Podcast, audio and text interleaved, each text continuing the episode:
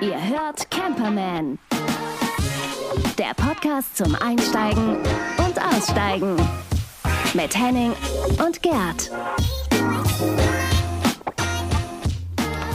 Und natürlich Nadine und Reinhard. Genau. Obwohl, nee, Reinhard ist ja diesmal gar nicht dabei. Und Nadine auch nicht wirklich, also, aber so, trotzdem sind sie gefühlt immer dabei. So, genau. Wir müssen den Jingle überarbeiten. Dumm, meine Güte. Hallo Gerd, wir sind Moin. 80. Eieiei, das ist geil, ne?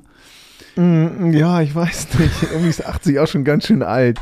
Ich hoffe, ich hoffe, wir hören uns nicht alt an und ihr da draußen sagt nicht, oh ey, ganz ehrlich, die kannst du ja gar nicht mehr. hören. Die sind ja voll alt. Ach scheiße, ich werde nachher nochmal von früher erzählen. Also von daher, das klingt schon wie so ein alter Mann. Oh Gott, ich höre mich jetzt schon reden. Schön, schön. Gerd erzählt von früher. Ja, da freue ich mich ja jetzt schon drauf. Aber ich glaube, wir sind noch nicht so alt, wie wir jetzt in Folgen sind, denn es gibt ja immer wieder neue Sachen zu erzählen. Ne? Hm, Hast du was mitgebracht?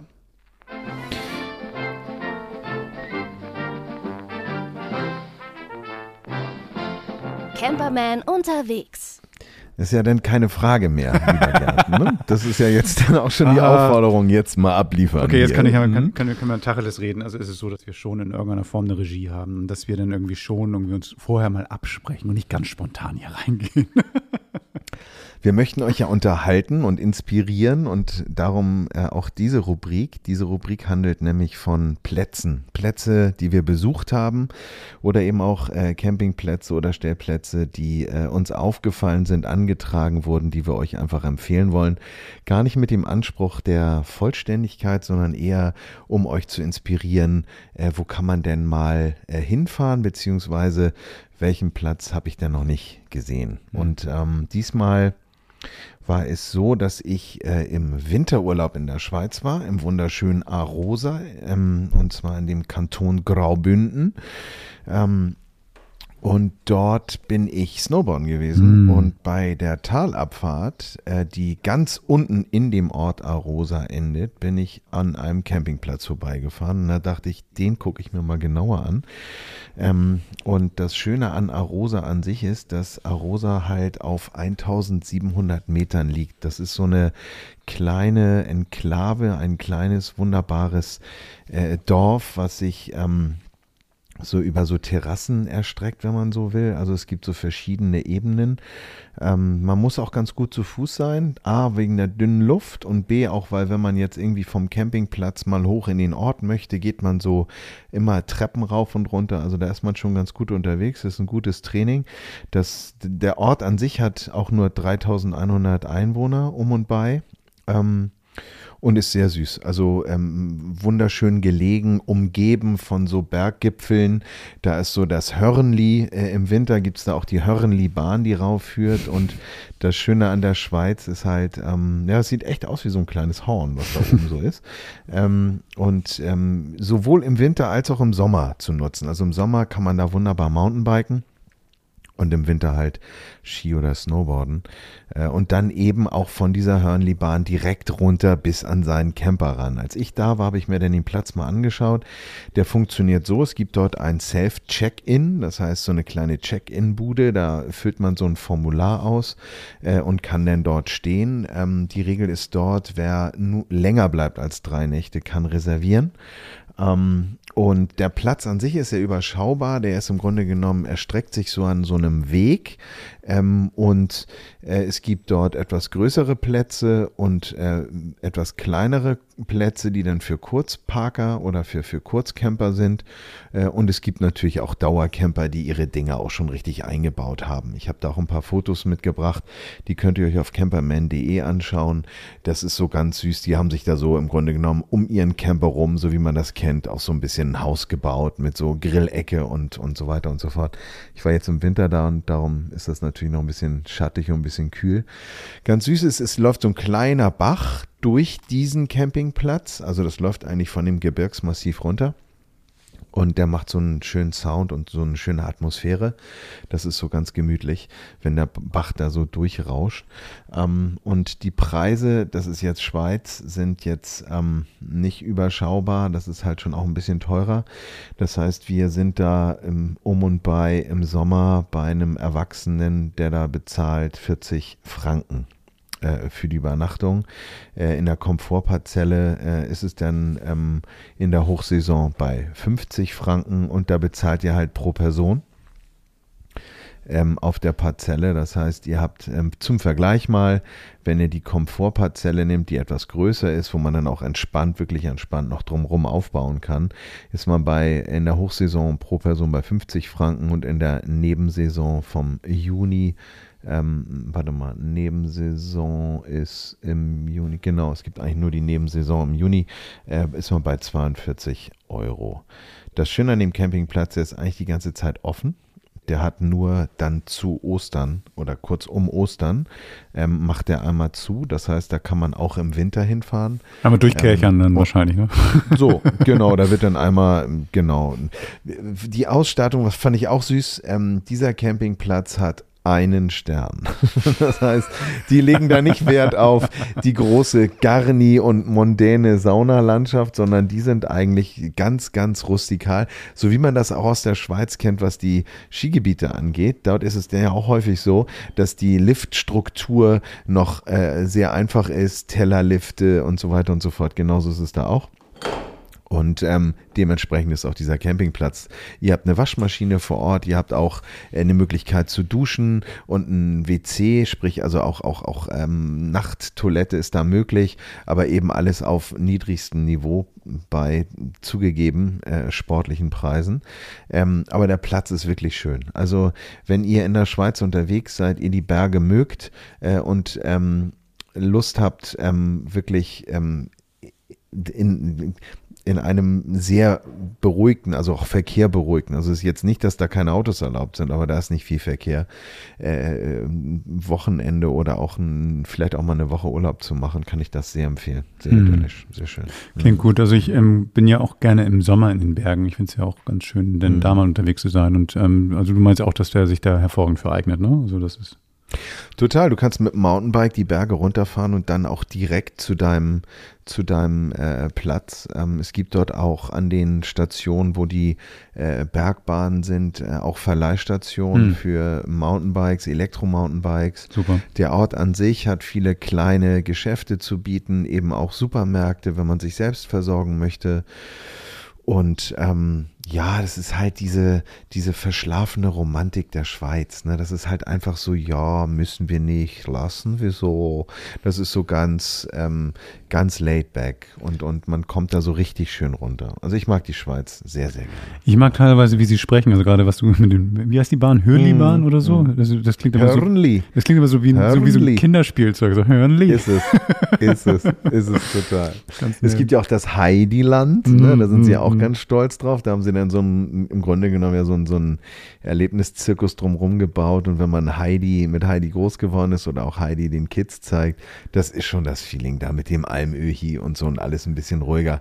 Und meine Geschichte war auch die, ich war irgendwie im Urlaub da und habe keinen Parkplatz gefunden, beziehungsweise der Parkplatz an der Pension war schon dicht war also nicht mit dem Camper unterwegs und habe dann im Grunde genommen bei der Pension gefragt, die haben gesagt, ja, da unten beim Campingplatz sind Bezahlparkplätze. Und als ich dann zurück war, kurzatmig am Japsen, äh, sagte ich so, ja, dann stehe ich da. Und dann war ich am nächsten Tag unten, hatte ein Ticket. Und dann sagte ich so, ach du, äh, stehe ich wohl falsch? Ja, ich stand auf dem Campingplatz, ich habe mich nicht eingecheckt. Und der Parkplatz war 150 Meter mhm. weiter, da war dann auch ein Schild, das habe ich aber abends angekommen, total fertig, äh, total übersehen naja, und dann sagte der Pensionbesitzer dann auch nur, warte mal, ich spreche mal mit denen. Dann hat er mit denen gesprochen und dann war es auch so, ja, park mal um und dann ist auch okay. Und somit war es dann auch okay. Also ich habe auch keinen Platz weggenommen. Also das muss man noch dazu sagen. Der Campingplatz war im Winter jetzt nicht belegt. Es waren zwei, zwei Bullis da mit Aufstelldach und, und Wärmehaube drumrum. Und das war, das war echt schön. Ja, wie funktioniert das mit der Wärme? Also das heißt, äh, jetzt, du bist ja mit deinem Wagen und Dachzelt da gewesen, ne? oder? Mhm. Ähm, wie, wie, ist denn das? Nee, nee, nee, ich war mit dem Pkw. Ah, okay. mein, mein Bus war noch in der Scheune. Ah. Nee, du, ähm, die haben Standheizung und dann, dann gibt es da im Grunde genommen draußen so eine, so eine extra Schutzhaut, die so eine doppelwandige Isolation mhm. erzeugt und dann hast du da oben in deinem Aufstelldach auch ähm, Temperatur. Ach, nett. Eine Sache ist aber noch ganz wichtig und zwar für die, die ähm, vielleicht auch mit Kind und Kegel oder einem größeren Auto anreisen.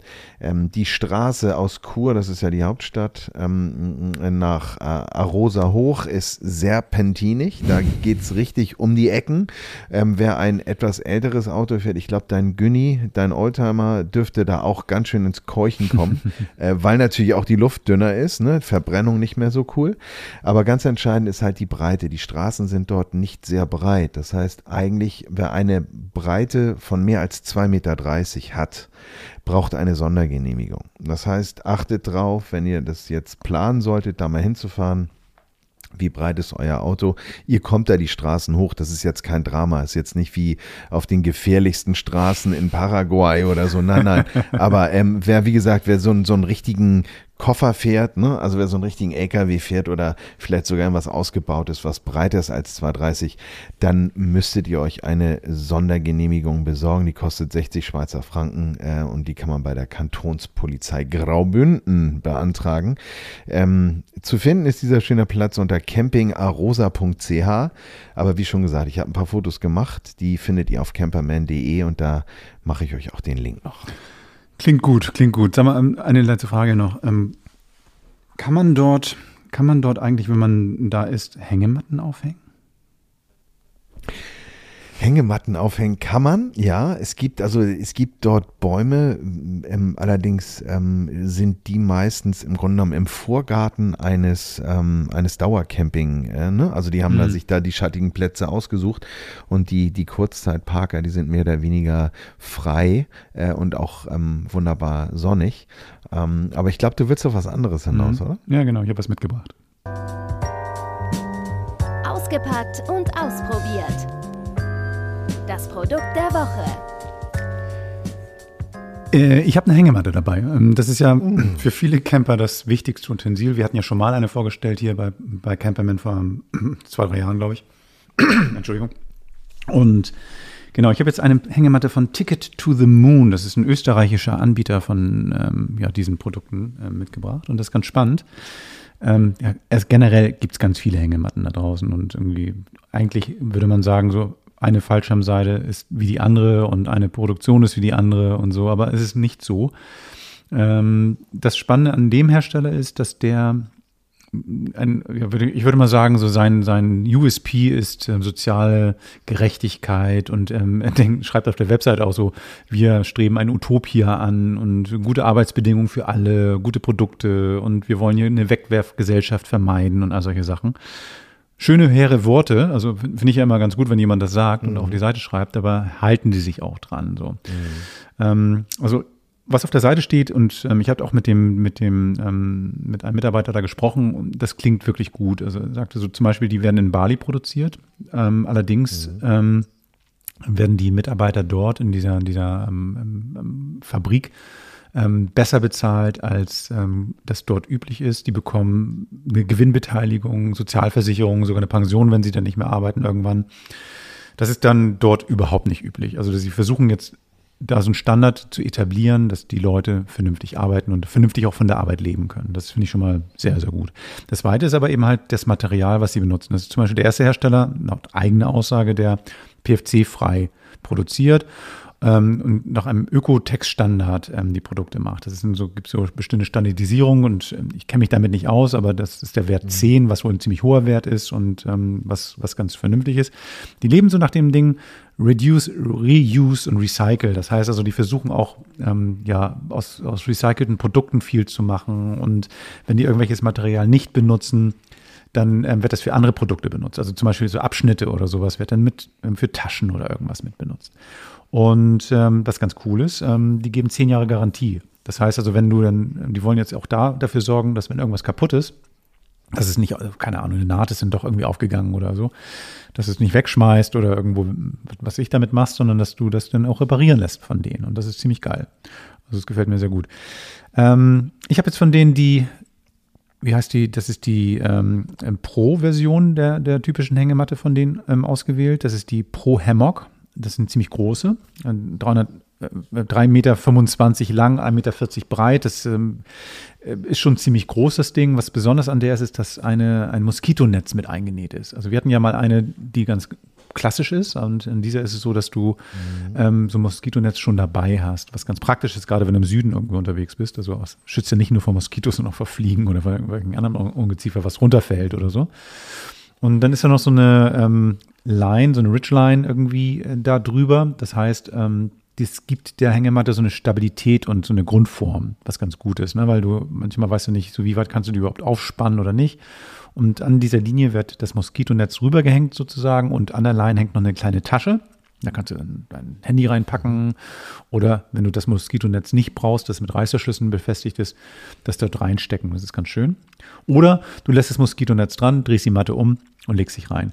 Was ich, was ich ganz geil finde, ähm, ich habe jetzt tatsächlich einige Hängematten ausprobiert und ähm, was ich eben meinte, ne, Fallschirmseite ist Fallschirmseite, stimmt nicht. Also die, die, Bearbeitung ist super, das Ding ist total weich.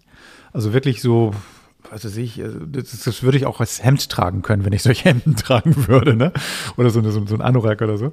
Ähm, kennst, du, kennst du diese komischen Jogginganzüge aus Fallschirmseite, so, weißt du, wenn du als Paar dann mit. Herrlich. Ja, wunderbar. Herrlich. Aber das könnte ich verstehen in diesem Fall, weil das fühlt sich gut an. Und ähm, das, was auch noch gut ist an dieser Hängematte, dass die ähm, keine Naht auf der Liegefläche hat. Es gibt einige, die dann die Tücher so komisch zurechtschneiden, dass du dann manchmal so mhm. komisch drauf liegst. Ist ja nicht der Fall. Und an der Kante sind so kleine Ösen dran. Wenn du so ein Quilt hast, also so eine Decke hast, die das ähm, macht, kannst du die damit reinhängen. Das heißt, ähm, damit die nicht verrutscht. Also sehr, sehr gut durchdacht. Schönes Ding. Mhm. Ähm, hat aber auch einen Preis, kostet 140 Euro, diese große, mit, mit Moskitonetz und allem drum und dran. Und es ist keine Aufhängung dabei. Die muss man sich selber aussuchen und dann nochmal selber bezahlen. Und das ist ein bisschen ärgerlich, finde ich. Ähm, also die kostet, ich habe jetzt so eine leichte von denen, ähm, das ist eine, so, eine, so eine ganz leichte mit Bändern, die ganz cool ist und wenig Platz wegnimmt, kostet nochmal 30 Euro. Ähm, Gibt es auch welche für 20 Euro, aber das muss man dazu rechnen. Oder man hat irgendwelche Bänder. Aber das, das ist das einzig Ärgerliche. Was gut ist wiederum, passt in den Beutel rein. Das ist so ein Beutel, der so ein bisschen wie so, ein, wie so eine Bauchtasche, wie so ein Mond ne? so ein Halbmond. Sieht aus wie eine Riesenerbse. Ja, wenn du es genau anguckst, ja, oder so, schön. Aber die Firma ist Ticket to the Moon. Vielleicht. Die Ticket to the Moon. Und dann kommst du kommst natürlich auf die Form, so ein Halbmond. Das ist, ähm, das hm. macht schon Sinn. Und was ich da total praktisch dran finde, ich habe das mal mitgehabt, als ich mit dem Zelt unterwegs war, habe die Hängematte nicht aufgebaut, aber hatte so ein Kissen, weil das ist natürlich dann in dieser Form und weil es so extrem weich ist und ich drücke hier, knautsch hier rum, ähm, mhm. Habe ich ein perfektes Kissen Sieht dabei. Bisschen aus wie diese Schlafwürste, die man im Flieger sich immer ja, um total. dreht. Ne? Total, ja, total. Ja, Tolle Matte, hochpreisig, mhm. ähm, ist ein gutes mhm. Ding, aber für alle, die jetzt irgendwie Bock haben, irgendwie nachhaltige Produkte zu kaufen, die haben auch welche zu kleinem Geld, also ab 40 Euro oder sowas kriegst du auch schon Hängematte. Auch da hänge, ähm, die Aufhängung einfach dazu bestellen. Also die haben nicht nur die teuren Matten, ähm, alle eint aber, dass die dort in Bali produziert sind, nachhaltig produziert sind und ähm, also das Gesamtkonzept gefällt mir ganz gut. Und mhm. Stabilität und sowas. Also da unterscheiden sie sich tatsächlich dann auch nicht zu den anderen Herstellern. Irgendwie so eine Fallschirmseite ist natürlich deshalb auch so geil. Wenn es mal ein bisschen feuchter wird, trocknet das extrem schnell aus, nimmt wenig Platz weg, wenn du sie einpackst und so. Und das ist schon, also generell so eine Hängematte. Mhm immer mitnehmen. Also das ist wirklich ein Camper-Tipp. Kurze, kurze Frage ja, zur Anwendung nochmal. Ich habe das nicht ganz verstanden. Ähm, mhm. das heißt, wenn ich in dieser Hängematte drin liege, ja. muss ich mir das so vorstellen, über mir läuft noch ein Streifen ja. und an dem ist dann das Moskitonetz wie so in einem Giebel aufgehängt. Genau so. Und hängt dann an der Seite rüber oder ist dann auch mit dem Reißverschluss an der Hängematte befestigt. Als ob du die Beschreibung gelesen hast, genau so ist es. Das heißt, es sind Reißverschlüsse. Also wie so eine Röhre dann. Ja, Kannst, genau. Kann auch nichts raushängen Gar und nichts. auch nicht irgendwo was durch, genau. Genau, cool. an beiden Seiten, ähm, beiden Seiten ähm, ähm, Reißverschlüsse, was auch praktisch ist, mhm. weil du dann irgendwie links oder rechts ein- oder aussteigen kannst, je nachdem, wie die Hängematte ja. irgendwo aufgehängt ist. Ja. Und die, die Größe, die du hast, mhm. denke ich, ist auch geeignet für zwei Personen. Ja, also auch vom Gewicht her. Also ähm, die schreiben mhm. zwar so 100 Kilo, 120 Kilo oder sowas kann, können da rein. Also ähm, die das hält auch mehr. Zweit dann glaube ich schon. Ja, aber das kommt dann auch ein bisschen auf die Aufhängung an. Also ich habe so eine leichte, mhm. ähm, diese leichten Straps, wenn du eine stabilere nimmst, hält auch schon mehr aus. Also ähm, ich habe es nicht ausprobiert, aber es wirkt so von der mhm. Liegefläche so und von der ganzen mhm. Grundstabilität, dass es auch mehr mal aushält. Die geben ja so einen Mindestwert das heißt, an. Ne? Also ja. Mhm, mhm.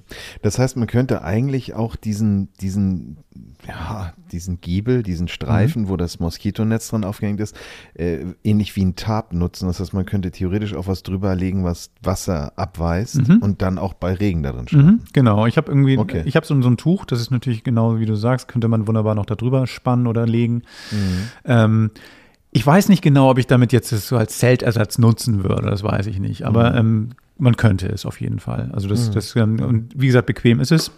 Ähm, was mhm. bei den meisten ja so ist, dass man so eine, so eine Arschkälte bekommt irgendwann, weil ja man, man drückt sich ja, man, man, man Ach. ne, ist ja so, komm, du, du, du liegst ja, ja, du liegst mhm. ja auf so einem Tuch, das ist eine Spannung drauf, das drückt und dadurch wird es irgendwann mhm. kühl, selbst im Sommer kann das ja ein bisschen kühl werden am Po. Mhm. Und darum würde ich dann immer empfehlen, eine Decke reinzulegen oder einen Schlafsack reinzulegen und dich dann drauf zu packen und dann ist es super. Also es gibt sogar ähm, ja, Hängematten, da kannst du eine Isomatte reindrücken, aber das ist jetzt in diesem Fall nicht der Fall. Mhm. Ja, das hatte der, wir hatten ja damals Hang Outdoor als, als ähm, Vorstellung und da hatte ich ja mit dem Herrn noch gesprochen, er hat ja auch gesagt, wer wirklich sich mit dem Gedanken trägt, darin zu übernachten, ähm, der wird kein Problem mit dem Komfort haben, weil da findet sich immer eine Schlafposition. Ja. Das ist eher die Kälte, die von unten kommt, gerade bei diesen dünnen Dingern. Ne? Genau. Ja, ja. Genau, ja, cool. Also ich äh, weißt du ja auch und wisst ihr, die uns äh, häufiger hören, ähm, vielleicht auch, ich bin ja mal ein Freund von äh, kleinem Packmaß und ähm, das macht ja Sinn, das sieht ja gut aus.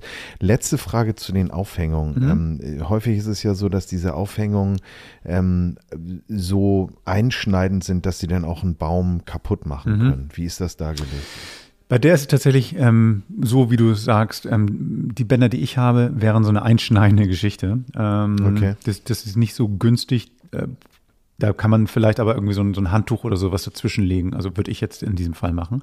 Aber die haben natürlich auch andere An Aufhängungen. Also die haben ja auch welche mit breiten ähm, Riemen, die dann irgendwie Gurten. den, die, mhm. die, genau, Gurte, die dann ähm, die Rinde nicht so schädigen, auf jeden Fall, genau. Mhm. Und die Unterleg-Schutzfläche für die Rinde kann man dann für 80 Euro Oder du bastelst sie selbst oder hegelst dir was, das kannst du ja auch machen. ist klar, ist klar.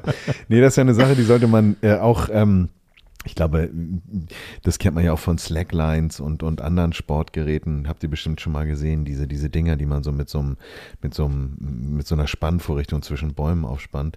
Da sollte man ja auch immer darauf achten, dass man auch den, den Baum nicht kaputt macht. Und die Rinde ist ja im Grunde genommen wie unsere Haut. Mhm. Und wenn da ähm, reingeschnürt wird, dann findet da kein Transport mehr statt und dann ist das ein Problem. Und irgendwann rächen die Bäume sich. Und irgendwann mhm. rächen die Bäume mhm. sich. Nee, aber auf jeden Fall ähm, noch ein letzter Satz nochmal zu der Größe. Ich habe jetzt ja diese große Hängematte, die Pro. Ähm, mhm.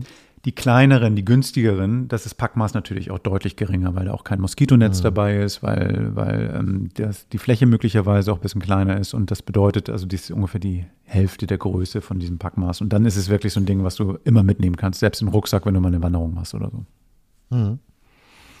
Cool, cool. Sehr schön. So, warte mal. Ich habe hier nochmal ganz kurz, ich will mal irgendwas mal einem jingeln, aber jetzt finde ich meinen mein Lieblingsjingle gerade nicht. Ähm, das ist wieder so schön anmoderiert. Ähm, aber wiederfinden ist ja auch ein ganz gutes Stichwort. Ne? ja, genau. Ja, ja. Also ich meine, wir, wir spielen uns hier die Bälle zu. Ja, du hast dich mit Nadine darüber unterhalten, was es für schöne Sachen an Musik gibt, die man wiederentdeckt. War das so? Genau, so war das. Wir haben uns irgendwie unterhalten, wir haben ähm, über Fundstücke im eigenen Plattenschrank gesprochen und dann irgendwie uns irgendwie quasi auch so ein bisschen wieder schockverliebt in Sachen, die wir vielleicht auch mal ein bisschen länger liegen lassen haben. Aber worüber wir genau gesprochen haben und über welche Musik und, und vielleicht auch ein paar Sachen, die andere nicht unbedingt ah, wissen sollten beim, beim ersten Kennenlernen, ähm, das hört ihr jetzt. Zeit für Musik. Mit Camperwoman Nadine.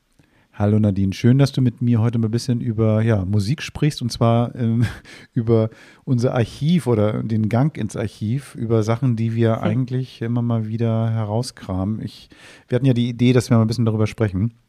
Ähm, herzlich willkommen wieder mal bei uns bei Camperman.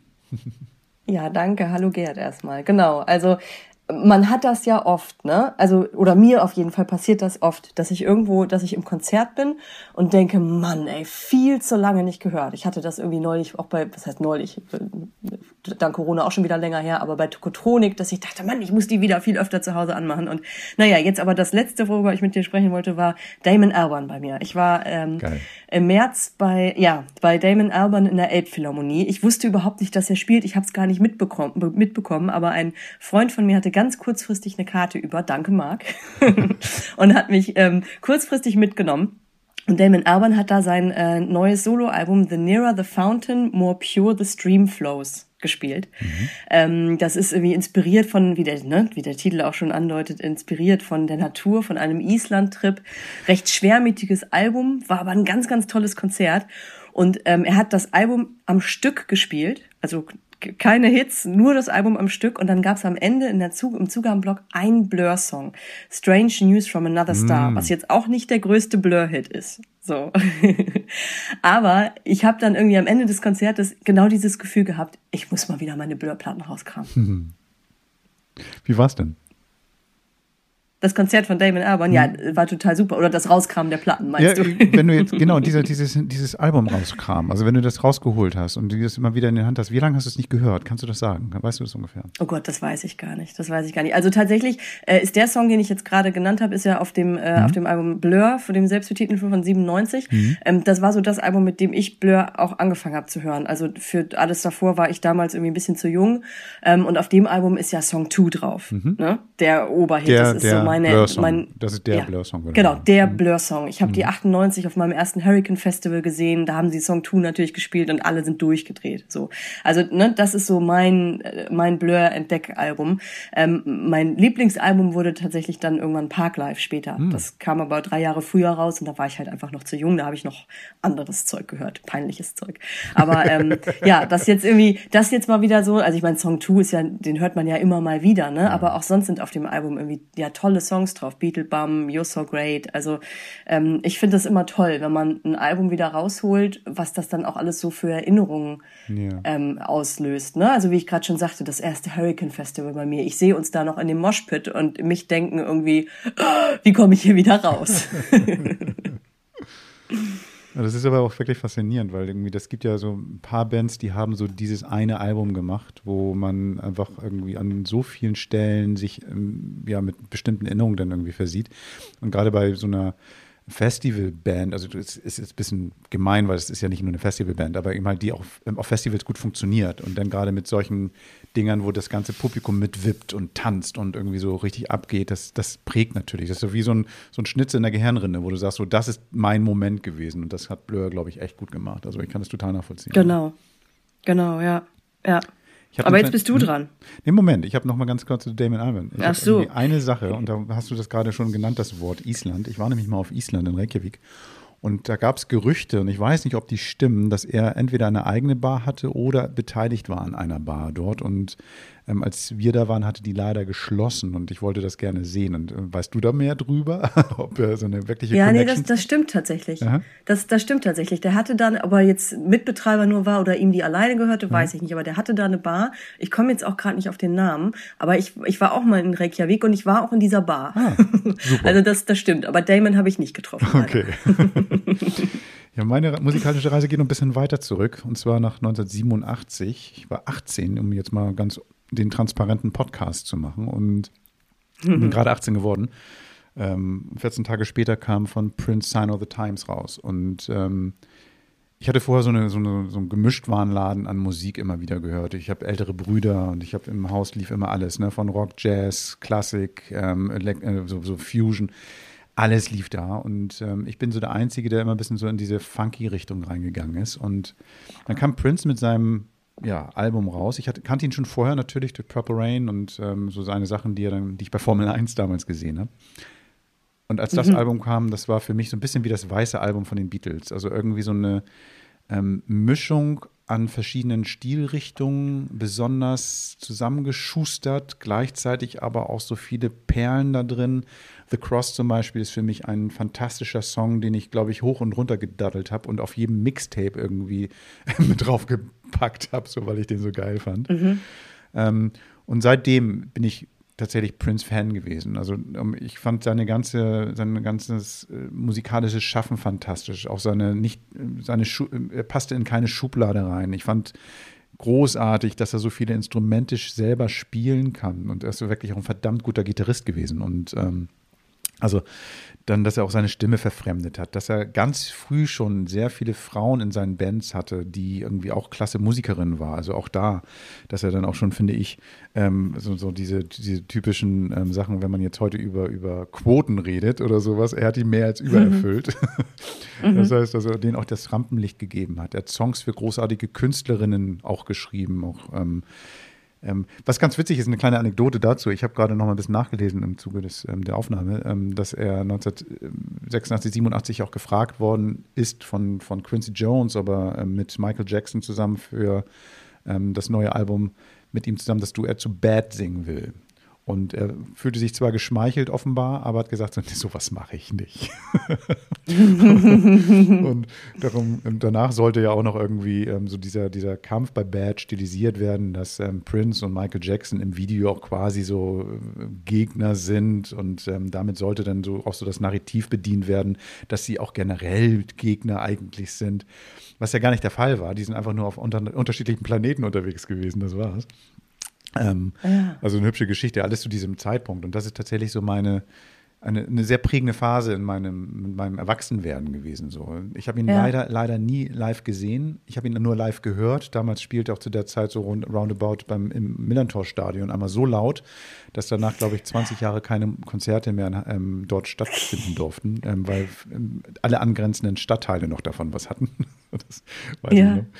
Also das war so mein Ich habe ihn tatsächlich mal, äh, mal live gesehen. Ah. Wir, äh, mein Mann war großer, großer Prince-Fan. Ich ja. fand Purple Rain irgendwie immer doof und habe mich nie näher mit Prince beschäftigt, ja. bis mein Mann kam.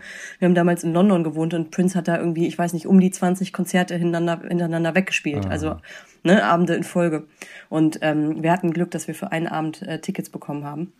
Und da hat mein Mann mich mitgeschleppt und ich war dann aber auch nach, nachhaltig beeindruckt, muss ich sagen. Also, also einfach so, ne, das ist halt einfach schon eine hohe, ziemlich hohe Spielkunst. Er hat eine Präsenz. Ob man Fan ist oder Er hat nicht. eine Präsenz. Ich ja, glaube, genau. man muss, muss kein Fan sein und man muss aber, glaube ich, ähm, ähm, schon ja auch eingestehen, dass er irgendwie ein, ein, großer Musiker ist, so dass er irgendwie auch ähm, ja irgendwie auch so ein Tüftler, auch so, so, ein, so ein Typ, der dann irgendwie sich in sein Studio zieht und so ein, so ein Song ist für ihn nie fertig. Er macht ihn immer nochmal neu, tüftelt darum, baut da nochmal wieder Sachen ein, wenn die Technik sich verändert. Er soll ein Archiv gehabt haben, das so gigantisch groß ist, dass er daraus, glaube ich, tausende Platten noch irgendwie raushauen könnte. Es soll Aufnahmen geben, ähm, wo er ganze Alben mit Miles Davis eingespielt hat und was die nie veröffentlicht worden sind. Also das ist schon, muss spektakulär sein. Also mhm. ja, so. Ich bin ins Schwelgen gekommen, entschuldige bitte. Ja, das ist doch toll. Das, genau das ist doch das Tolle an Musik, oder? Sag mal, hast du noch was dabei? Also wenn, wenn, wenn Blur und Damien Alban, hast du dann noch irgendwie was, wo du sagst, so, das sind so Sachen, die kannst du eigentlich immer, die altern so gut, die kannst du immer hören? Ja, es ist ja, also ich könnte jetzt, glaube ich, hunderttausend mhm. Sachen nennen, ne? weil es gibt so viele Sachen. Placebo haben wir letzte Woche, ja. vorletzte Woche gerade drüber gesprochen. Ähm, das ist so eine Band, die, die, die, die werde ich immer mögen. Mhm. Aber äh, wie oft holt man die dann im Alltag doch raus, so dieses eine Lieblingsalbum oder so. Ne? Mhm. Aber es gibt tatsächlich zwei Alben, die jetzt, die gar nicht so alt sind, die ich aber wirklich ähm, jeden Tag hören könnte. Mhm. So, jeden. Also im Moment mhm. noch. Ne? Das ändert sich ja auch immer mal. Aber ähm, das sind bei mir im Moment ähm, Ben Howard, I Forget Where We Were. Okay. Also auch schon seit, im Grunde seit das Album rausgekommen ist. Das hat irgendwie so einen melancholischen, traurigen Unterton, aber ist dabei nicht deprimierend, ähm, dass mich das irgendwie sofort in so ein weiß ich auch nicht, wie so in, in irgendwas total Weiches, Kuscheliges einhüllt und ich mich einfach besser fühle, egal wie ich mich mhm. vorher gefühlt habe. So, also das Album ist irgendwie, ich weiß nicht, irgendwas löst das bei mir aus. Ähm, ich wollte ihn immer schon mal äh, fragen, was ihm, was ihn damals bewegt hat, dass er so ein Album geschrieben hat, was irgendwie, ja, ne, so, so, also mir so düster erscheint. Aber vielleicht ist das auch nur meine Interpretation. Vielleicht ging es ihm ja damals total gut oder so. Ich bin leider noch nicht dazu gekommen, ihm diese Frage zu stellen. Mhm. One day. Ähm, genau. Und ein anderes Album, was eigentlich eher das Gegenteil ist, ähm, Portugal the Man, Evil Friends. Ah, super. Das ist super. Ja, Genau. Also äh, Hits only, so von Anfang bis Ende. Und eben ne, das Gegenteil zu diesem melancholischen Ben Howard Album, wenn ich irgendwie gut drauf bin, dann, dann kann ich mir immer, egal wann, Evil Friends anmachen und habe noch bessere Laune. Also das Album ist von vorne bis hinten, finde ich, so gut. Und wir haben es auch gerade, ich hatte es immer auf CD, wir haben es jetzt gerade endlich nochmal auf äh, Schallplatte nachgekauft ja. und ich habe es direkt wieder angemacht und gedacht, yes, ein super Super Kauf. Eine der schlechtesten Live-Bands, die ich je gesehen habe, was die Nein, ähm, nein, nein, nein, nein. Publikumsinteraktion Reaktion mit. Ja gut, das, das liegt, glaube ich, auch an Schüchternheit. Aber ja, ja, man muss sich so, das muss man, diesen Entertainment-Faktor muss man ausblenden. Ja, total. Und muss, glaube ich, das einfach als so ein Kunstwerk sehen. Die, die Projektion und so, da steckt ja auch total viel Spaß dahinter. Dann haben sie auch, da sind manchmal so lustige Kommentare, wie seid ihr gekommen, nur um den einen Song zu hören und so. Sowas steht dann da als, ne, hinten ja, an die Wand projiziert und so. Also auf, auf Backdrop. Also äh, genau, ich glaube, für, für, Entertainment darf man da nicht hin. Man muss sich einfach so ein bisschen vielleicht die Augen zumachen und, und einfach so alles drumherum vergessen und in der Musik fallen lassen. Absolut, ja, absolut. Das ja. ist so eine von diesen Bands, die, wo, wo die auch wirklich Leute dann auch so an diesen, dieses, diese Selbstverliebtheit der Musiker ist ja manchmal so faszinierend, ne? Denn wenn die sich da so voll ja. reinfallen lassen und dann das wirkt ja manchmal ja. auch so ein bisschen wie, wie Gejamme von äh, super Künstlern so und ähm, aber trotzdem ist es ja genau, alles das ist halt eher so ein Jam ja. bei denen ne das also das ist nicht wie ich meinte du gehst da nicht hin für Entertainment sondern mhm. das ist so als wärst du bei einem bei einem Jam von ein paar Freunden dabei so, aber ich habe ja. genau und ich habe gedacht so als ich da ähm, die live gesehen habe so das interessiert die gar nicht ob wir dabei sind oder nicht ich glaube es tut's auch nicht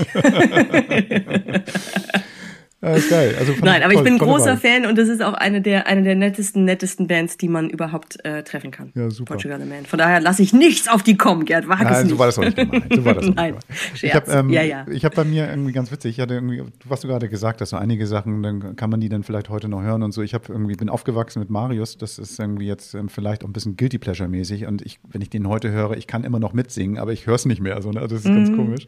Ja. Oder Faithless, meine, eine meiner liebsten Live-Bands, für die ich auch hinterhergereist bin. Ich habe letztens mal wieder ein Album gesagt, ah, ja, nicht alles ist gut gealtert. Ähm, mm. Aber was ich wirklich schon seit 20 Jahren höre, ist Damien Rice mit dem Album O. Und immer wenn ich es auflege, ich kann das, ich höre es vom ersten Song, von der ersten Note bis zur letzten Note durch und ähm, ich liebe es. Ähm, ich kann die Sekunden zählen, wie die Übergänge funktionieren. Das ist für mich so quasi in meiner DNA schon drin. Ich liebe dieses Album. Und ähm, das Zweite ist, was ich wirklich immer wieder gerne höre, ist ein deutsches Album von Nils Frevert. Du kannst mich an der Ecke rauslassen. Ähm, ah, ja. Frevert ist ja, kennt man vielleicht noch von Nationalgalerie, wenn man irgendwie alt genug ist, aber dann später mit seinen Soloalben sehr poetische Texte, sehr schöne Musik, äh, musikalische Noten. Ähm, toller Künstler ähm, und das Album ist für mich einfach auch eines der schönsten deutschen Alben, die dann irgendwie in den letzten Jahren entstanden ist. Mhm. Das sind so meine Sachen, die ich immer wieder hören kann. Sehr schön, die werde ich mir jetzt mal anhören. Ach Mensch, klasse. Ähm, du, Nadine, ich bin mal gespannt, was du das nächste Mal dabei hast oder worüber wir das nächste Mal reden. Auf jeden Fall ähm, danke ich dir für dieses wirklich gute Gespräch, denn ich muss mir jetzt erstmal Ben Howard anhören. Siehst du, ich sag ja, ich danke auch, denn ich werde mir jetzt erstmal Damien Rice anhören, glaube ich. Bis zum nächsten Mal, Nadine, und vielen, vielen Dank. Bis dann, mach's gut, Gerd. Danke. Tschüss. Tschüss. Ihr hört Camperman.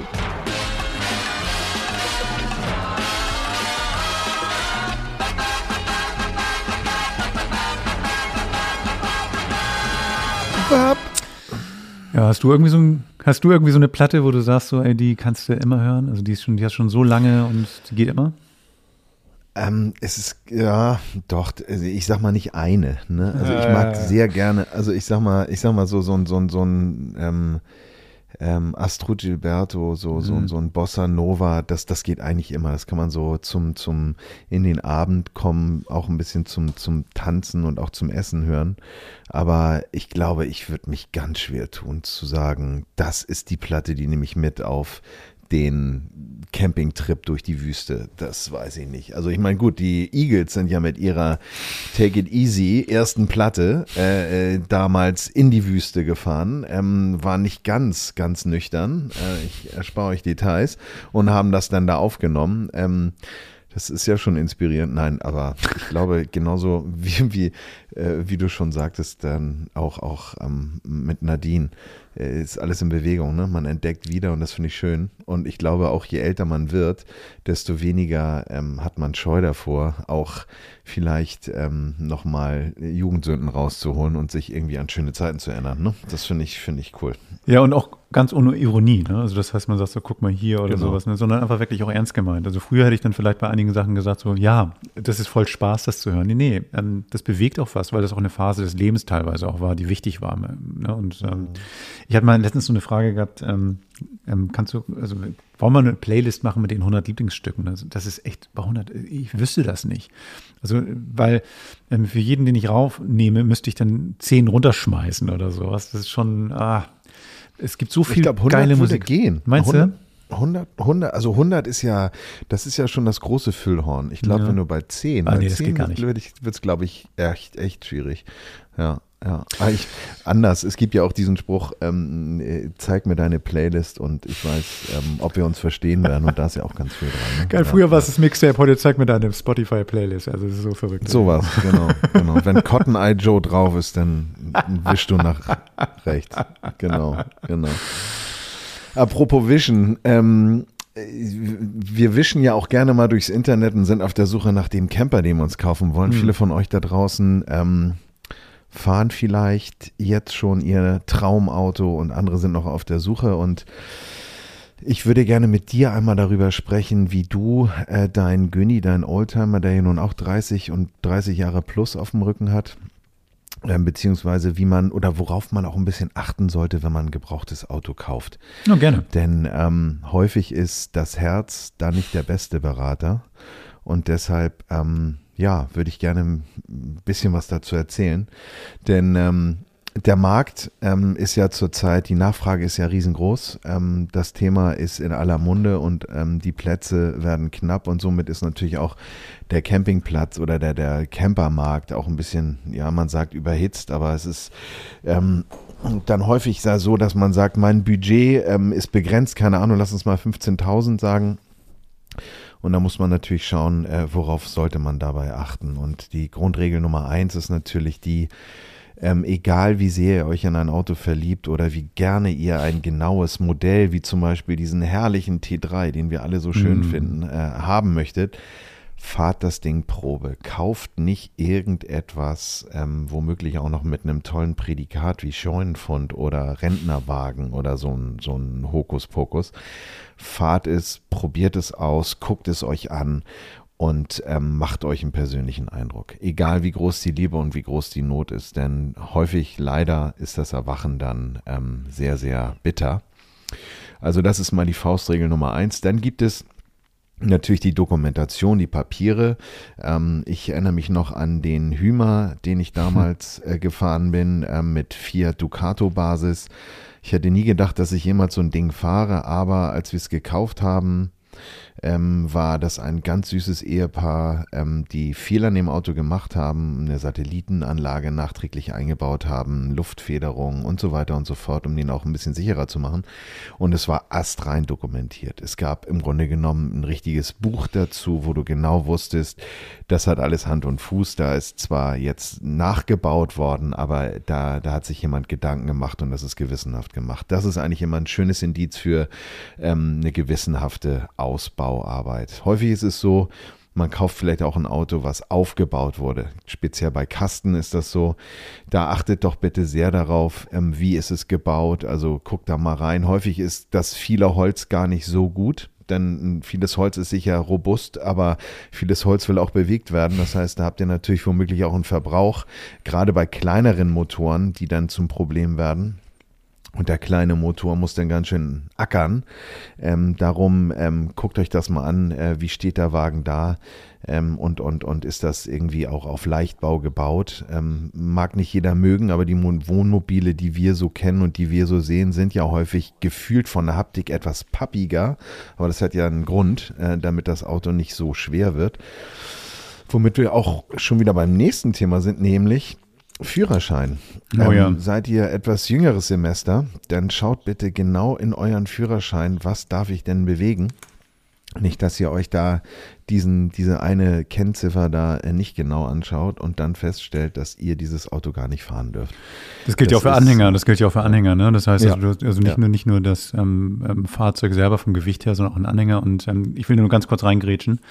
Ja, ähm, gerne. Gerade wenn du als Paar so ein Ding kaufst, sollten beide das Ding fahren dürfen. Das ist manchmal so, dass, dass man irgendwie sagt, so ich kaufe das alleine und ich fahre immer nur, kann ja sein, aber stell mal vor, da passiert irgendwas. Also der, der Fahrer oder die mhm. Fahrerin hat irgendwie eine Magenverstimmung, kann nicht fahren, muss aber, der Wagen muss bewegt werden oder mhm. ne, solche Sachen passieren. Ähm, und, und das ist das Schlimmste, wenn, wenn der Partner, die Partnerin den Wagen nicht fahren kann. Das geht nicht. Sehr wichtiger Punkt, guter Punkt, vor allen Dingen auch, wenn man plant, längere Reisen zu machen, womit wir bei dem Thema sind, wofür nutze ich dieses Fahrzeug eigentlich? Bin ich ähm, Sportler, Hobby-User mhm. und fahre, keine Ahnung, äh, ähm, nach Winterberg zum Mountainbiken und es sind 100 Kilometer und will da übernachten und dann nicht in eine Pension. Das ist eine andere Nutzung als ähm, so wie du, Gerd, ich möchte drin wohnen und arbeiten und Europa sehen mhm. oder womöglich sogar die ganze Welt. Aber ich glaube, das ist, das ist ähm, Grundvoraussetzung, dass man sich Gedanken macht und vielleicht auch mal ein bisschen äh, den Blick in die Zukunft wirft und sich überlegt, äh, wie viel werden wir denn noch? Ne? Kommt da noch ein mhm. Hund dazu? Kommen da vielleicht auch noch Kinder dazu? Ähm, weil es ist, glaube ich, nicht schlimmer, als sich von einem dann treuen Gefährten, der sowieso schon Familienmitglied geworden ist, verabschieden zu müssen äh, und dann umzusteigen. Damit meine ich nicht, kauft euch gleich viel zu groß, aber macht euch vorher Gedanken.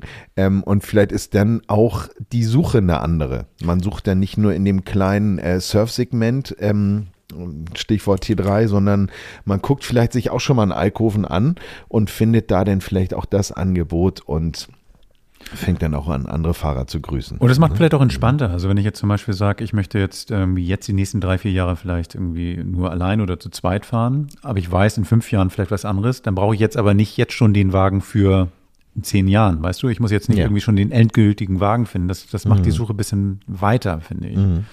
Mhm. Total.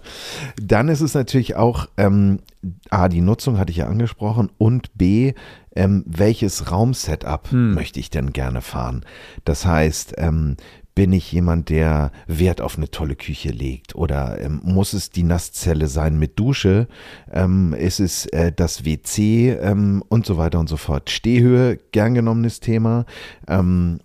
Äh, ich habe keine Stehhöhe in meinem Auto, ähm, habe auch bisher keinen Lagerkoller bekommen äh, bei drei Wochen Dauerregen an einem Ort.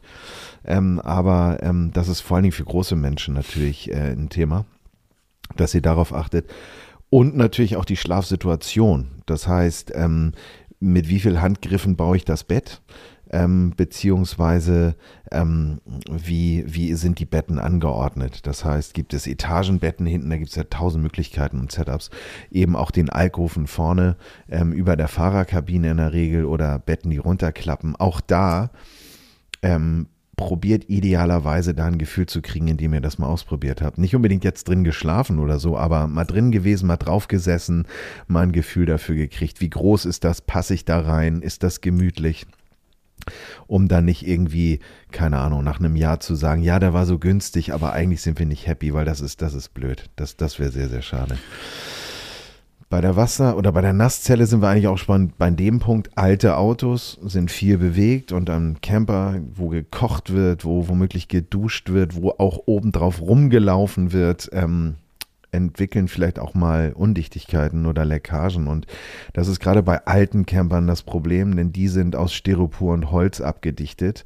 Und wenn die mal einen Riss haben oder mal einen Stoß bekommen haben, der auch gerne entsteht dadurch, dass immer oben B- und entladen wird äh, und dann Wassereinbruch Einbruch herrscht, dann ist das im Grunde genommen äh, ein Totalschaden, weil das Holz fängt an zu faulen äh, und das Ding fällt irgendwann auseinander. Also da solltet ihr schon darauf achten, dass ihr eine unversehrte Hülle vorfindet und nicht irgendwie was getaptes an der Seite oder so. Das ist immer ein Indiz dafür, dass da womöglich Wasser eingedrungen ist und das ist eine Sache, die häufig, wenn sie noch zu reparieren ist, dann auch großflächig repariert werden muss und dann ins Geld geht. Also, ne, schaut genau hin. Bei einer Besichtigung, wenn ihr so einen Wagen anguckt, egal ob Wohnmobil oder Camper oder sowas, und ihr irgendwo in der Nasszelle einen Wunderbaum seht, geht wieder raus. Kauft ihn nicht. ähm, das ist dann oftmals der Versuch, diesen, diesen Wassermuffgeruch zu übertünchen. Mm. Und ähm, es gibt, es gibt Feuchtigkeitenmessgeräte. Das würde ich immer empfehlen, wenn man es selber nicht hat, sich eins zu leihen, beziehungsweise jemand mitzunehmen, der sich da ein bisschen auskennt. Und ähm, ein kleiner Tipp am Rande, ich habe mal meinen Gebrauchten, das den habe ich nicht in Hamburg gekauft damals, sondern in Süddeutschland. Wollte aber jetzt nicht zur Besichtigung einfach runterfahren und habe dann ähm, eine Firma hingeschickt. Und zwar heißen die die Prüfer. Ähm, die Prüfer.de kann man, kann man da suchen. Und dann kann man irgendwie seinen, seinen Gebrauchtwagenkauf, aber auch den Camperkauf mit organisieren. Das bedeutet, die schicken einen Fachmann, der dann irgendwie bei der, beim TÜV oder bei der DEKRA gearbeitet hat, ähm, dahin. Der macht einen richtigen Bericht. Der Umfang des Berichts, ähm, das hängt davon ab, wie viel man selber bezahlt. Also nur Wohnraum oder alles oder nur, nur der Motor oder was auch immer. Oder das Gesamtpaket. Und dann macht er dann wirklich detailliert, guckt drunter, guckt rein, ähm, riecht, ähm, ähm, fühlt, ähm, probiert aus und so und fährt. Und, und dann sagte der, kaufen oder nicht kaufen. Oder meine Empfehlung ist, kann man machen oder kann man nicht machen. Das war bei uns ganz schön. Damals hat er gesagt, so wenn, also wenn Sie den nicht kaufen, dann sind Sie dumm. Ne? Also das ist fast wie ein Neuwagen, also jedenfalls in einigen Bereichen. Ähm, das war ein schöner Bericht, den haben wir dann also quasi blind gekauft und das war schon ganz spannend. Also wie gesagt, Fachmann am besten mitnehmen bei so einem Gebrauchtkauf. Das ist schon mal ein ganz wichtiger Tipp. Ähm, mhm. Weil leider jetzt gerade das, was du sagtest, der Markt so überhitzt ist, ähm, sind auch einige, mhm. wie soll ich sagen, nicht wohlmeinende Verkäufer unterwegs. Ähm, mhm. wenn man, gerade wenn man privat kauft. Bei Händlern ist es so, dass man vielleicht darauf noch achten sollte, dass der Wagen dann nochmal eine ähm, Garantie hat und dass man wirklich dann auch ähm, ähm, die Möglichkeit hat, ihn zurückzugeben, wenn man einen ähm, Mangel nicht entdeckt. Das ist bei Privatkäufen manchmal etwas schwierig. Bei Händlern hat man meistens noch die Möglichkeit, da dann über so eine mhm. Garantie das abzuwickeln. Hm. Ja, also wenn man die Chance hat, einen Gutachter einzuschalten, perfekt, absolut. Also wenn man auf Nummer sicher gehen will oder auch äh, seine eigenen Fähigkeiten in der Bewertung da ähm, so ein bisschen in Frage stellt, auf jeden Fall gut. Worauf ihr vielleicht abschließend auch noch achten solltet, ist gerade wenn ähm, Fenster neu eingebaut mhm. oder nachträglich eingebaut sind, ähm, äh, dann achtet auf die Dichtung und achtet auch auf die, äh, ob die Dichtungen porös sind und wie sich vor allen Dingen auch die gesamten äh, Wände äh, in dem Fensterbereich verhalten. Äh, bei dem Camper, den ich damals gekauft habe, war es halt so, dass die Heckscheibendichtung äh, nachträglich abgedichtet war. Das habe ich aber nicht gesehen, habe ich nicht drauf geachtet und die beschlug dann irgendwann und es wurde hinten auch im Grunde genommen, wenn es mal ein Wochenende durchgeregnet hat, hinten auch äh, an der Scheibe feucht. Also das ist eigentlich eine Katastrophe. Mhm. Also achtet da drauf ähm, und ähm, grundsätzlich natürlich bei Selbstausbauten, äh, dass ihr, wenn ihr eine Gasanlage verbaut habt, ob das jetzt ähm, eine Standheizung ist, äh, Dieselstandheizung oder eben auch eine Gasanlage für vielleicht auch eine Gasheizung beziehungsweise auch eine Kochecke, dass die dann auch abgenommen ist und die auch TÜV hat. Also nicht so ein, so ein Wildbau ähm, ähm äh, nehmen ähm, auch wenn es dann vielleicht manchmal wehtut und das der einzige Makel ist, aber da würde ich immer auf Sicherheit gehen, hm. dass da nichts schief geht. Genau. Das mal so ein ganz grober Flug. Gerd, hast du noch was? Ja, eine Kleinigkeit nur, und zwar halt, ähm, du hattest es vorhin schon ange, ähm, wofür nutze ich den Wagen? Und ähm, wir sind, wir sind, glaube ich, du und ich, also eher so Sommercamper. Wir würden auch mal mit dem Winter fahren oder sowas, aber Sommercamper, mhm. da ist der Wagen anders, als äh, wenn du jetzt auch zum Skiurlaub regelmäßig damit fährst oder auch sagst, ich bin Ganzjahrescamper mhm. oder so. Da sind die, da sollte man schon ein bisschen auf die Dämmung und achten und sowas. Was spannend ist, ähm, diese Typen, von denen du gesprochen hast, es gibt ja dieses ähm, integriert, teilintegriert und Alkoven-Konzept. Das heißt, oder Kastenwagen, das heißt, also das macht auch ein bisschen was mit der Wärmeentwicklung. Das bedeutet also, so ein Alkoven, das Innenraum dann anders geheizt, dadurch automatisch als vielleicht ein komplett integrierter, wo dann die Fahrerkabine dann auch mit in den, den, dem hinteren Bereich so komplett komplett abgedichtet ist. Bei so einem Teilintegrierten nicht, weil dann irgendwie die Fahrerkabine separiert ist, wo man dann eventuell noch so einen Vorhang oder sowas davor macht, damit die Kühle des Fahrerhauses nicht reinkommt. Also das sind so ein paar Sachen, da muss wirklich auf sich mal sich selber da fragen, wie möchte ich reisen? Habe ich überhaupt Bock, irgendwie so viel damit unterwegs zu sein? Weil, und jetzt muss man mal ehrlich sein, so gerne wir campen, das ist kein billiges Vergnügen. Und auch das Fahren ist kein billiges Vergnügen. Stellplätzen, und das ist so blöd, wenn man so einen Fehlkauf macht und dann noch dafür auch dem Unterhalt und in dem Betrieb und sowas so viel Geld bezahlt und eigentlich unglücklich ist damit. Das ist doof. Und von daher ein bisschen ausprobieren. Und da mein letzter Tipp, leiht euch so ein Ding mal aus. Es gibt genügend Verleiher, die fast alle Varianten zur Verfügung haben. Und da kann man einfach mal so sagen, ich nehme mal ein Wochenende so ein Ding und fahre mal irgendwie, ich muss auch gar nicht weit fahren, aber einfach mal eine Nacht da drin zu verbringen. Wie ist es Kochen da drin? Wie ist es Duschen da drin? Wenn ich einen mit Dusche nehme, wie ist es Schlafen da drin? Und dann weiß man eigentlich schon ungefähr, wo die Reise hingeht. Genau. Und, und Temperatur ist eigentlich auch ein schönes Ja. Thema, weil ähm, wir sind ja unterschiedlich temperaturempfindlich Oh und ja. Ähm, da ähm, ist eigentlich immer ein Stichwort der doppelte Boden, Mhm. also Doppelboden. Das liest man immer ganz häufig in den Beschreibungen. Doppelboden ist eigentlich die Grundvoraussetzung, wenn man Lust hat, vielleicht auch mal Wintercampen auszuprobieren und generell eigentlich auch durch eben die Stauung der Luftschicht im unteren Bereich, die auch natürlich für, für als Stauraum dient, ähm, ist immer eine ganz gut isolierende Wirkung. Das heißt, die Dinger sind eigentlich schöner, schöner zu dämmen.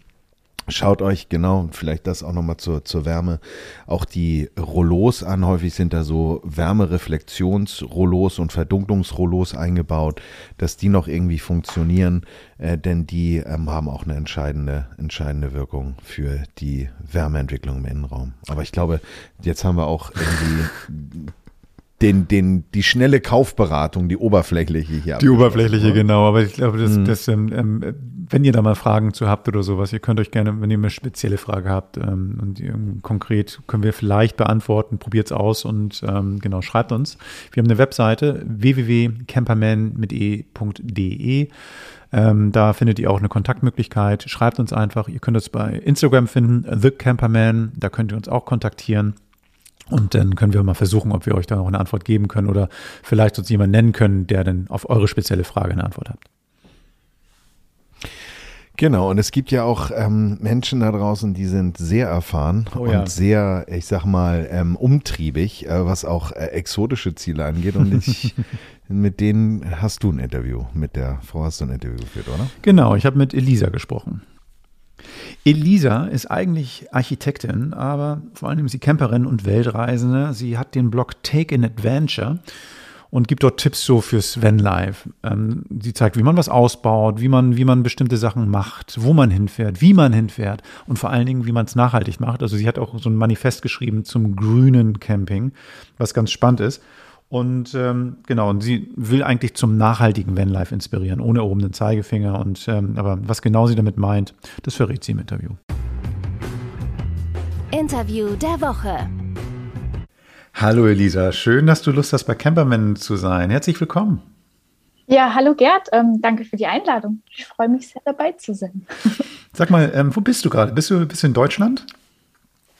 Genau, ich bin gerade in äh, Deutschland bei meinen Eltern. In äh, der Nähe von Görlitz ist das, also im Osten Sachsens. Und da bin ich eigentlich immer mit meinem Mann, wenn wir nicht reisen. Das ist ja nicht so Okay. häufig, dass du nicht reist, oder? Du bist ja schon viel unterwegs mit deinem Wagen, Ja, mit deinem Mann. Oder? Genau, genau. Also eigentlich ähm, die ganze Zeit, wenn man es so will. Also wir haben auch keine Wohnung mehr, wir wohnen quasi eigentlich in unserem Camper. Ja, und wenn wir mal zu Hause sind, dann bei meinen Eltern. Ja, dann verbindet die ja so das Praktische mit dem Nützlichen, einfach mal Familienbesuch machen und dann komprimiert und dann ist es auch wieder gut wahrscheinlich, ne? Dann irgendwie nach einer Weile, dann sagt man so, ja, Dann, äh, die, die, das Fernweh ist schon immer sehr, sehr präsent, ja. Wie lange bist du schon ähm, jetzt quasi Vollzeit-Nomadin oder ja, genau, wie lange macht ihr das schon so? Mm, Vollzeit, also das Camping an sich ist, glaube ich, gefühlt eigentlich schon immer. Mhm. Ähm, so richtig sehr intensiv ging es, glaube ich, vor so 12, 13 Jahren los. Ähm, das war so ein Roadtrip durch Australien, so ein bisschen ein Klassiker. Mhm. Und ähm, dann hat das Fieber so richtig gepackt. Vorher war es halt so Auto und Zelt, äh, sind wir unterwegs gewesen oder auch mit der Familie. Ähm, ja, und dann ging halt die Suche nach einem äh, Campingmobil los. Das hat sich so ein bisschen gezogen und den haben wir jetzt auch schon knapp zehn Jahre, Ja. glaube ich, ähm, so in der Form. Und das Vollzeit-Nomadentum, das ähm, war auch eine lange Planung eigentlich, bis es dann geklappt hat. Äh, sollte 2020 losgehen. Ja, Okay. gut, dann kam halt äh, Corona und dann war das so ein bisschen komprimiert auf immer ein paar Monate. Ja. Aus eigenem Interesse, ich mache das ja auch ein bisschen. Und ähm, wie, wie kriegt ihr das hin? Also ich meine, vielleicht habt ihr im Lotto gewonnen und braucht euch über Arbeit keine Gedanken mehr machen, aber ähm, oder ar- arbeitet ihr noch? Das heißt ihr beide oder wie macht ihr das? Klappt das genau, gut? also das perfekt. Also mein Mann ist festangestellt ähm, auf 20 Stunden die Woche und ähm, ich bin halt freiberuflich unterwegs und so verdienen wir halt unser Geld. Also wir haben uns da so ein bisschen eine Routine entwickelt. Wir sind quasi Montag, Dienstag bis Mittwochmittag eigentlich immer fest am Arbeiten. Ähm, dann wissen auch die Kunden und die, die Arbeitgeber Bescheid, dass sie da uns halt erreichen können und die restliche Zeit sind wir unterwegs. Und dieses Arbeiten, das Also heißt, wenn ihr beide, wenn ihr beide im Camp, Camper arbeitet, wie macht ihr das? Äh, ja, das, also ergonomisch ist es jetzt nicht unbedingt so das Geilste. Aber äh, ja, wir haben halt, also wir haben VW T5, der ist jetzt mhm. nicht besonders groß, ist auch der kurze Radstand. Wir haben eine Drehkonsole, ähm, mhm. Doppelsitzbank, ähm, da kann einer sitzen und ich sitze meistens auf dem Bett. Und mhm. wenn das Wetter schön ist, dann äh, klappt das auch draußen. dann ähm, kann man auch mal im Stehen arbeiten, weil da gibt es so eine schöne Heckschublade. Yeah. Das ist angenehmer. Aber ja, Genau. Habt ihr irgendwie so einen, so einen, Trick, wie ihr dann irgendwie euch dann so nicht in die Wege geht? Also bei meiner Frau und mir ist es auch so, wir sind auch beide selbstständig, ne? Und, und ähm, ja, wir müssen uns ja auch arrangieren, wie wir dann unseren Arbeitstag gestalten. Hast du da so einen, so einen Trick, wie ihr das so macht, dass ihr dann euch dann nicht stört gegenseitig? Ja, ist manchmal schwierig. Also gerade wenn man irgendwie Gespräche führt, ähm, eigentlich nur die Kommunikation halt. Ne? Also dass, dass jeder halt weiß, okay, ähm, dann und dann sind Gespräche, ähm, dann und dann muss, muss oder darf einer auch mal den Camper verlassen. Aber es funktioniert eigentlich ziemlich gut. Mhm. Also ähm, so richtig in die Quere kommen wir uns nicht. Ähm, schwierig, also tatsächlich schwierig wird es, wenn es regnet und man die ganze Zeit auf diesem kleinen Raum ist. Ähm, ja, da muss man da schon mal so ein bisschen kurz mal tief durchatmen und äh, mal die Pause ein bisschen länger ausfallen lassen. Was fasziniert dich so an dem Unterwegssein und auch Vollzeit unterwegs sein? Weil, weil es ist ja schon doch ein ganz schöner Schritt von einer ja, Wohnung oder von meinem Haus irgendwie Abschied zu nehmen und mit weniger Zeug unterwegs zu sein und ja auch eben halt so eine, auch, auch mit der Natur so verbunden zu sein und auch abhängig davon zu sein. Irgendwie, ich meine, es ist für keinen geil, wenn es die ganze Zeit regnet zum Beispiel oder so. Ähm, was fasziniert dich daran? Also eigentlich ist genau das, was du gerade beschrieben hast. Also mhm. es ist dieses, äh, dieser Minimalismus, den finde ich absolut faszinierend und ähm, wahnsinnig befreiend. Also das wirklich eigentlich alles, was du brauchst, in halt so ein kleines Auto halt irgendwie reinpasst oder ein mittelgroßes Auto reinpasst. Und, und das ist irgendwie, rückt den Fokus halt so ein bisschen wieder zurecht. Ähm, dann halt eben auch diese Abhängigkeit von der Natur. Also das eben genau, was du gesagt hast. Also es ist klar, wenn es halt relativ lange regnet, dann mhm. geht es halt schon ähm, manchmal an die Substanz. Aber ich sag mal so, das meiste ist halt doch so, dass das Wetter halt ähm, schön ist und mhm. dass du halt komplett flexibel dein, ähm, die Örtlichkeiten halt gestalten kannst und jederzeit halt rausgehen kannst. Und ich finde halt, mir geht es zumindest so, wenn ich halt, also jetzt, wie jetzt gerade bei meinen Eltern im Haus ähm, bin, rückt die Natur irgendwie wieder so weit weg. Ich habe zwar klar die Freiheit, jederzeit rauszugehen, aber es sind halt ein paar Stufen und ein paar Türen dazwischen und schon mache ich es nicht so. Mhm. Und ähm, ja, im Auto ist es halt einfach, ich mache die Schiebetür auf und bin halt draußen. Und das ist halt so eine pure, purer Genuss halt einfach. Ne? Und äh, ja, wie schön es dann halt auch wieder ist. Also es sind ja auch schon so Kleinigkeiten wie im Haus kann ich das Licht jederzeit anmachen, mhm. im Camper halt nicht. Also lebe ich schon viel mehr mit dem Rhythmus halt der Natur. Ne? Das finde ich halt so, weiß nicht, das erdet halt extrem. Ich, also nur ein Tipp, ne? also wenn das jetzt irgendwie im Haus manchmal so ist, dass die Natur so weit weg ist, hol den Hund. Also ich habe ich hab gemerkt, so, das, das hilft schon ein bisschen. Ne? Also wir sind ja auch irgendwie jetzt im Winter jetzt in so einem Haus und das ist total gut, einen Hund zu haben, weil dadurch bin, ist man auch gezwungen, irgendwie draußen zu sein, egal bei welchem Wetter. Und das ist auch ähm, das ist ein guter Ausgleich, wenn man mal nicht unterwegs sein kann. Das ist ein sehr, sehr guter Tipp, ja. Das glaube ich. Aber mit dem T5, ähm, ihr habt jetzt aber kein Dachzelt drauf, ne? Also das ist jetzt also wirklich, ihr müsst immer umbauen, gehe ich dann mal voraus. Oder lasst ihr das Bett stehen? Oder hast du das Bett stehen? Es ist eigentlich nur ein Umklappen mhm. vom Bett. Also wir haben ja den Ausbau komplett selber gemacht mhm. und ähm, haben eigentlich das Bett so gestaltet, dass wir nur den Fußteil hoch und runter klappen mhm. müssen. Also man kann halt hinten auch nicht, also es ist jetzt keine, keine ähm, Sitzgelegenheit in dem Sinne, ne, dass man da irgendwie so eine feste, feste Sitzplatz hat, den man dann immer zurück und hinbauen mhm. muss, sondern es ist einfach nur das Fußteil hoch und runter klappen. Das geht ganz, also zwei Minuten. Ich komme jetzt mal zum, zum Thema, was, was mich so fasziniert bei dir, weil du eben halt so sehr um Nachhaltigkeit dich kümmerst. Und das sind so zwei, drei Punkte, und ich, darum komme ich jetzt auch drauf. Ähm, wenn ihr jetzt die ganze Zeit Vollzeit im T5 seid und du sagst ja auch so in einem dieser Punkte regional einkaufen, lokal einkaufen, das heißt frisch einkaufen, für mich auch. Hm, wie kocht ihr denn in dem T5, wenn du so in Nachhaltigkeit bist? Weil normalerweise sage ich mal wenig Platz drin. Man kann nicht immer draußen kochen. So, das heißt, ähm, wie machst du das denn mit der, mit der Vorratshaltung und mit den ganzen regionalen Produkten, wenn du unterwegs bist? Mhm. Das ist eine sehr spannende Frage. ähm, wir kochen tatsächlich die meiste Zeit draußen. Mhm. Also, weil ähm, wir, also wir können so ein bisschen drin kochen, das ist dann aber schon sehr, sehr eng und das machen wir halt auch, wenn es wirklich in Strömen ähm, regnet oder halt extrem windet. Ansonsten kochen wir draußen auf der Heckschublade. Yeah. Ähm, wir sind relativ schmerzfrei, was schlechtes Wetter angeht. Okay. Ich glaube, das kommt uns beiden zugute, ähm, dass das da schon immer funktioniert. Und ansonsten ähm, haben wir einen Essensplan. Also ja. wir kaufen immer zweimal die Woche ein. Wir überlegen uns quasi drei Essen beziehungsweise für vier Tage das ah. Essen im Voraus und kaufen halt dementsprechend ein. Das haben wir uns so angewöhnt, weil ansonsten verplempert man erstens relativ viel Zeit beim Einkaufen, wenn man alle zwei Tage ähm, geht. Und man kauft halt irgendwie so nach, nach Hunger und nicht so wirklich nach Plan. Mhm.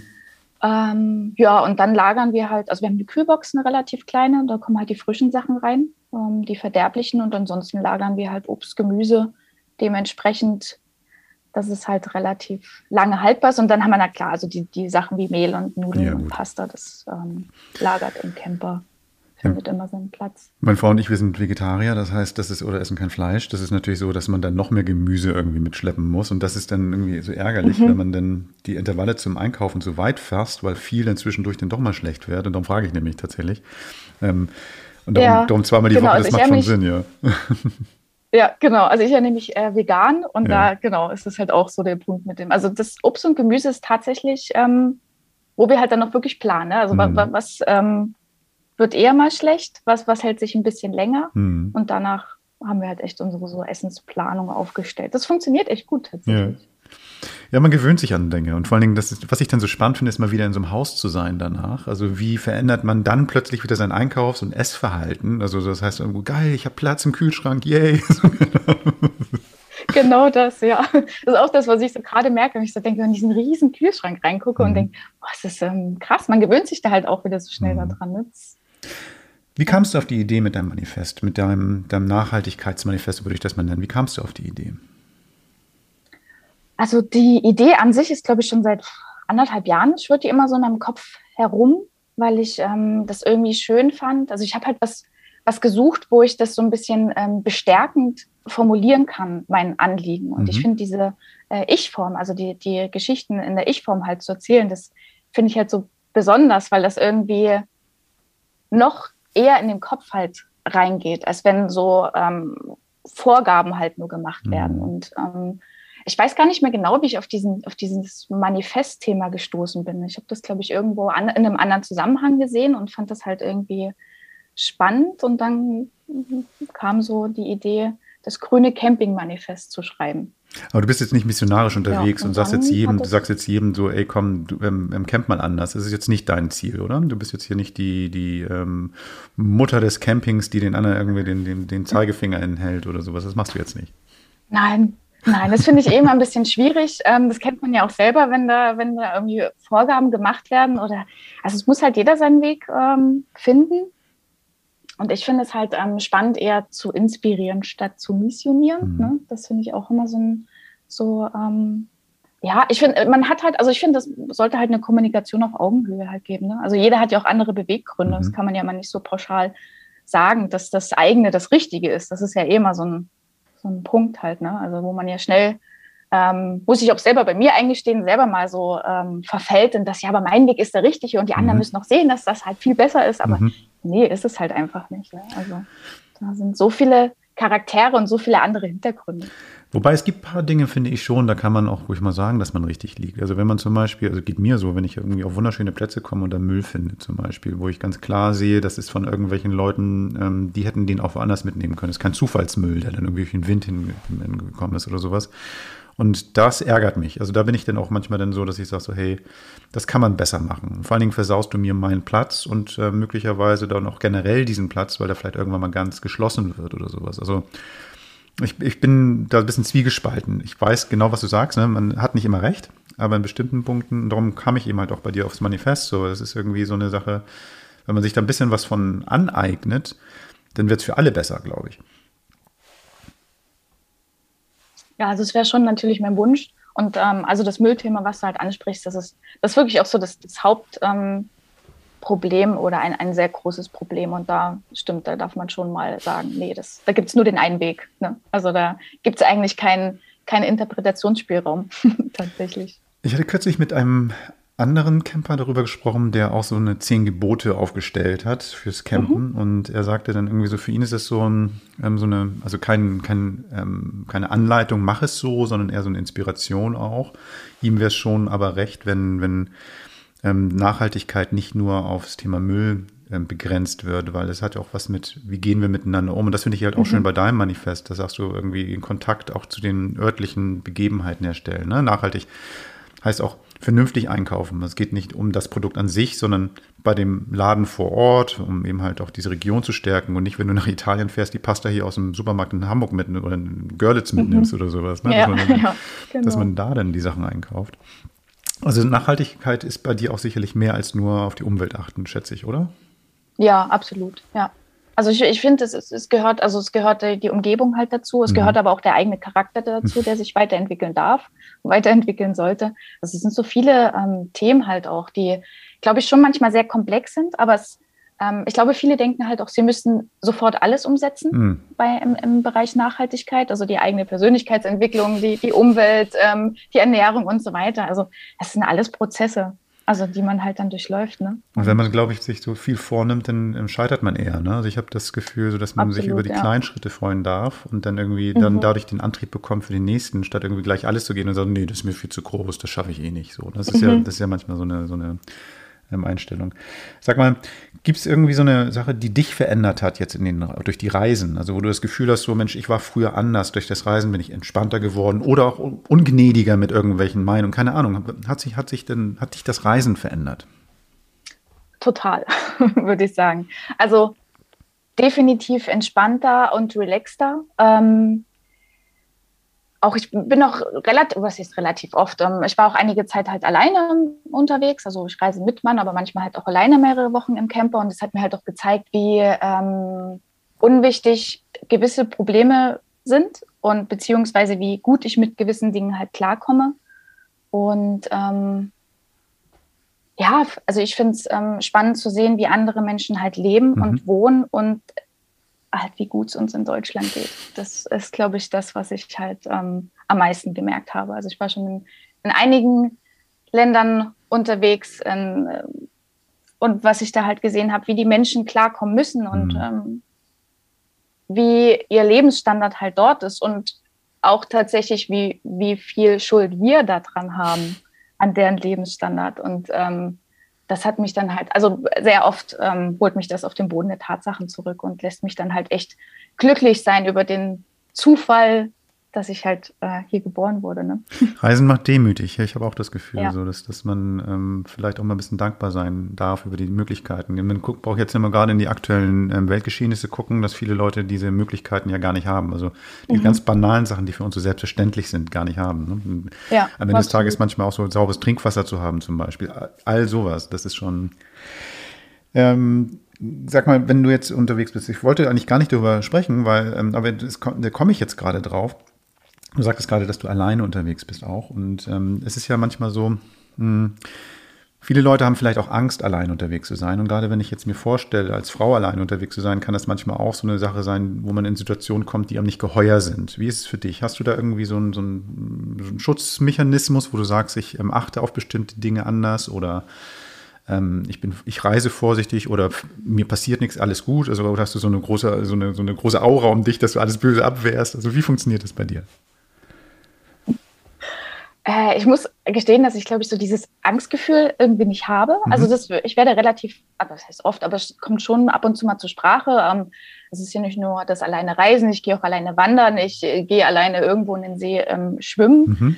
Ähm, ich mache mir darüber gar nicht so die Gedanken, achte halt natürlich schon aber drauf, ähm, dass ich also gerade gerade beim Wandern irgendwie keine Risiken halt eingehe. Ne? Also ich war im Norden von Norwegen mal alleine wandern auf dem Berg und es wurde halt immer steiler und steiler und ich war die einzigste Person auf diesem Berg und dachte dann halt auch, okay, wenn dir jetzt halt was passiert, dann hört dich halt niemand oder sieht dich niemand, dann halt umkehren. Also dann gesunden Menschenverstand einfach walten lassen und hm, ja, Stellplätze weise wählen. Ne? Also ich glaube, mhm. das Bauchgefühl ist da schon ziemlich gut.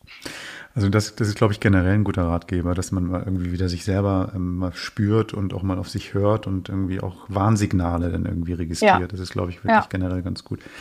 Dieses Abgestumpftheit immer wieder. Und das, da hilft Natur. Also das habe ich festgestellt. Also dass Total, man irgendwie mal guckt, ja. wie wird das Wetter? Hm, heute sollte ich jetzt nicht losgehen, da hinten braut sich was zusammen, die Luft riecht anders. Keine Ahnung. Ne? Also ich glaube, das ist, glaube ich, sehr hilfreich. Und nicht nur vor Ja. dem Fernseher sitzen und das, den Wetterbericht angucken oder so. Nee, genau, genau. Gibt es irgendein Land, wo du sagst, und du bist ja, schon- ich habe auf deiner Webseite gesehen, was ähm, wie viele Länder? 25 Länder und was weiß ich nicht, was du da geschrieben hast, wahrscheinlich inzwischen mehr. Gibt es irgendein Land, wo du sagst, so, das ist mein Herzensland? Also jetzt, ähm, wo du sagst, da würdest du immer wieder hinfahren. Äh, ja, das gibt's äh, tatsächlich und das ist Kanada. Oh, Und ganz speziell der Yukon. Äh, da war ich vor drei Jahren, dreieinhalb Jahren. Und es war eigentlich eher so eine, so eine zufällige Geschichte. Und ich dachte halt, also schwärmen ja schon viele Leute von Kanada. Und ich dachte halt, ja, ne, ja klar, wird schon schön sein. Ich schaue es mir mal an. Und dann ähm, war ich da halt irgendwie knapp einen Monat im Yukon unterwegs und dachte halt echt nur, das ist es. Das ist mein Land, das ist meine Gegend. Das ist einfach nur so abgefahren und äh, wunderschön. hast du dir ein Auto gemietet oder wie habt, hast du das gemacht? Also einen Camper gemietet oder? Ja, ich war eine Zeit lang alleine unterwegs. Da hatte ich nur einen Mietwagen. Also das Mhm. ist ja relativ teuer da, Mhm. muss man auch sagen.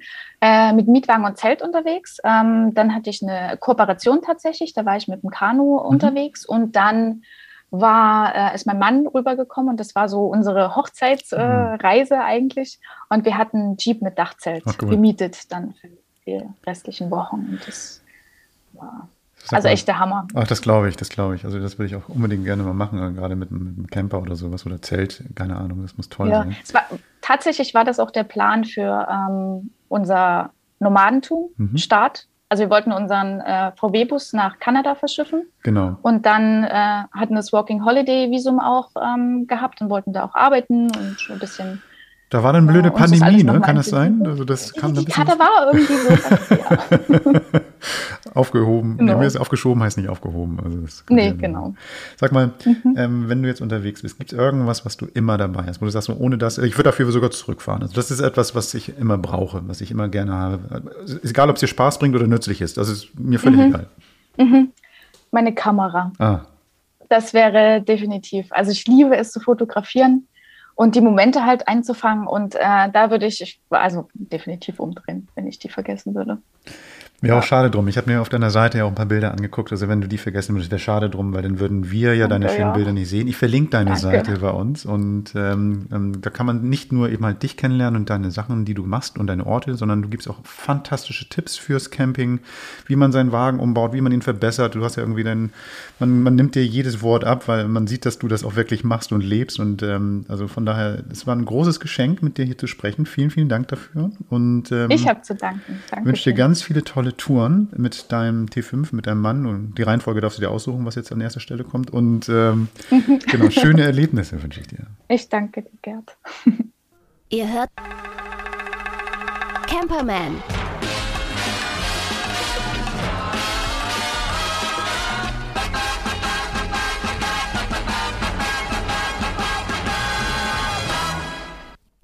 Herrlich. Ey, ganz ehrlich, selber ausbauen und nee, finde ich gut. Und vor allen Dingen do it yourself.